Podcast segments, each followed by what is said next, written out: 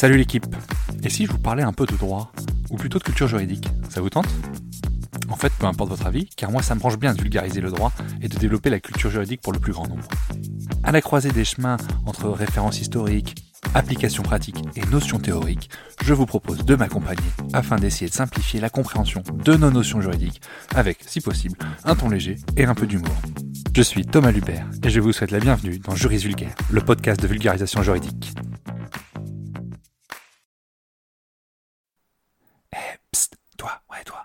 Tu veux me donner un petit coup de pouce, donne une note et un avis sur le podcast. Ça aide au référencement et surtout ça me fait très plaisir. Allez, bonne écoute.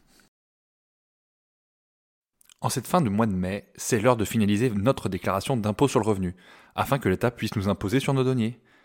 Mais au fait, c'est quoi un impôt? Un impôt, c'est un prélèvement obligatoire versé aux administrations publiques. Il se différencie notamment des cotisations sociales. L'impôt est sans contrepartie directe, alors que les cotisations sociales ouvrent droit à une prestation.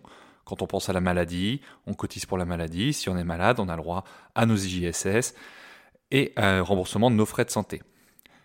L'impôt se distingue également des versements obligatoires à des agents économiques autres que l'administration publique. On pense aux assurances obligatoires comme l'assurance automobile. Et il se différencie également des versements obligatoires ou non effectués au profit d'administrations publiques en contrepartie de services, dont le prix n'est pas hors de proportion avec leur coût. On pense par exemple au timbre fiscal lorsqu'on commande un passeport. On distingue plusieurs types d'impôts. On a d'abord un impôt direct, comme l'impôt sur le revenu, ou indirect, comme la TVA, la taxe sur la valeur ajoutée. On a des impôts nationaux et locaux. Et on a des impôts proportionnels, c'est-à-dire le même taux d'imposition pour tous les contribuables, ou progressif, le taux s'accroît avec le montant imposable. C'est le cas de l'impôt sur le revenu. La dénomination d'impôt, comme l'impôt sur le revenu ou l'impôt sur les sociétés, n'est pas la seule désignation possible pour le prélèvement fiscal. On parle aussi de taxes, on parle, comme je l'ai évoqué tout à l'heure, la taxe sur la valeur ajoutée. On parle également de contribution, la contribution sociale généralisée, la CSG, qui est également un impôt. On parle parfois même de redevance. Alors la redevance la plus connue, c'était la redevance télévisuelle, qui a été supprimée, mais c'était bien un impôt. Les dénominations sont donc diverses, mais la finalité reste la même. Nous versons de l'argent à l'État sans contrepartie directe. Mais du coup se pose la question de qui décide des impôts En vertu du principe de l'égalité fiscale, seul le législateur peut créer une imposition et lui donner la dénomination qu'il souhaite. C'est donc le Parlement, l'Assemblée nationale et le Sénat qui a le pouvoir de créer ou d'ajouter l'imposition. L'imposition entre donc dans le domaine de la loi, selon l'article 34 de la Constitution, qui, je la cite, la loi fixe les règles concernant l'assiette, le taux et les modalités de recouvrement des impositions de toute nature. Plus philosophiquement, on va dire que c'est la nation entière, via ses représentants au Parlement, qui consent à l'imposition. Vous l'aurez donc compris, si le gouvernement souhaite créer un impôt, il est obligé de présenter un projet de loi qui devra nécessairement être voté par le Parlement. Notons sur ce point que le Conseil constitutionnel a toujours censuré les dispositions législatives renvoyant la définition de l'une des caractéristiques de l'impôt, que ce soit l'assiette, le taux ou les modalités de recouvrement, à un décret d'application pris par l'exécutif. L'impôt doit être défini dans la loi. La perception et le recouvrement des impositions existantes, ainsi que leur affectation à des personnes morales autres que l'État, collectivités territoriales, organismes de sécurité sociale, sont autorisés chaque année par la loi de finances votée par le Parlement. C'est le principe d'annualité. On y reviendra un peu plus tard. Mais vous allez me dire, mais Thomas, les taxes foncières vont exploser cette année, par exemple 60% d'augmentation à Paris, comment cela est possible?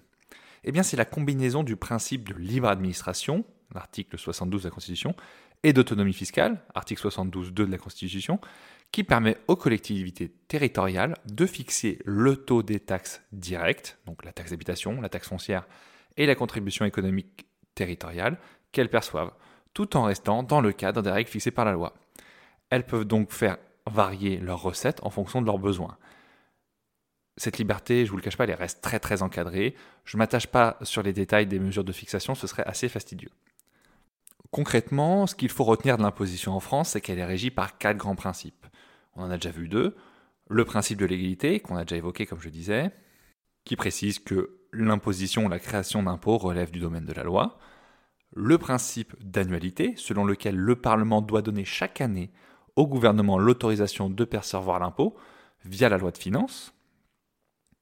Le principe de nécessité, selon lequel l'impôt n'est légitime que pour autant qu'il est indispensable pour couvrir les besoins publics, en vertu de l'article 14 de la DDHC, la Déclaration des droits de l'homme et du citoyen de 1789, et enfin un principe d'égalité devant l'impôt, selon l'article 13 également de la DDHC, qui, je cite, prévoit la contribution commune doit être également répartie entre tous les citoyens en raison de leurs facultés.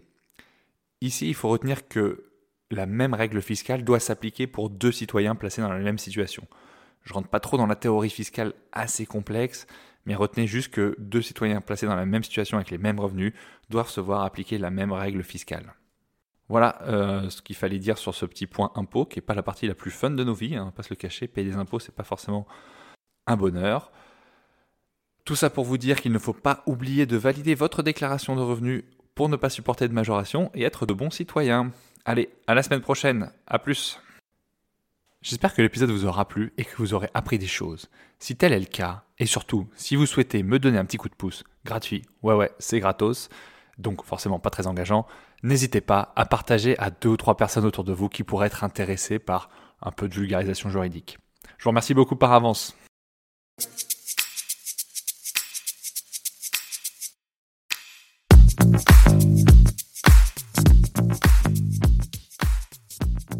Vous voilà arrivé au bout de l'épisode et vous êtes plus proche de devenir juriste qu'hier.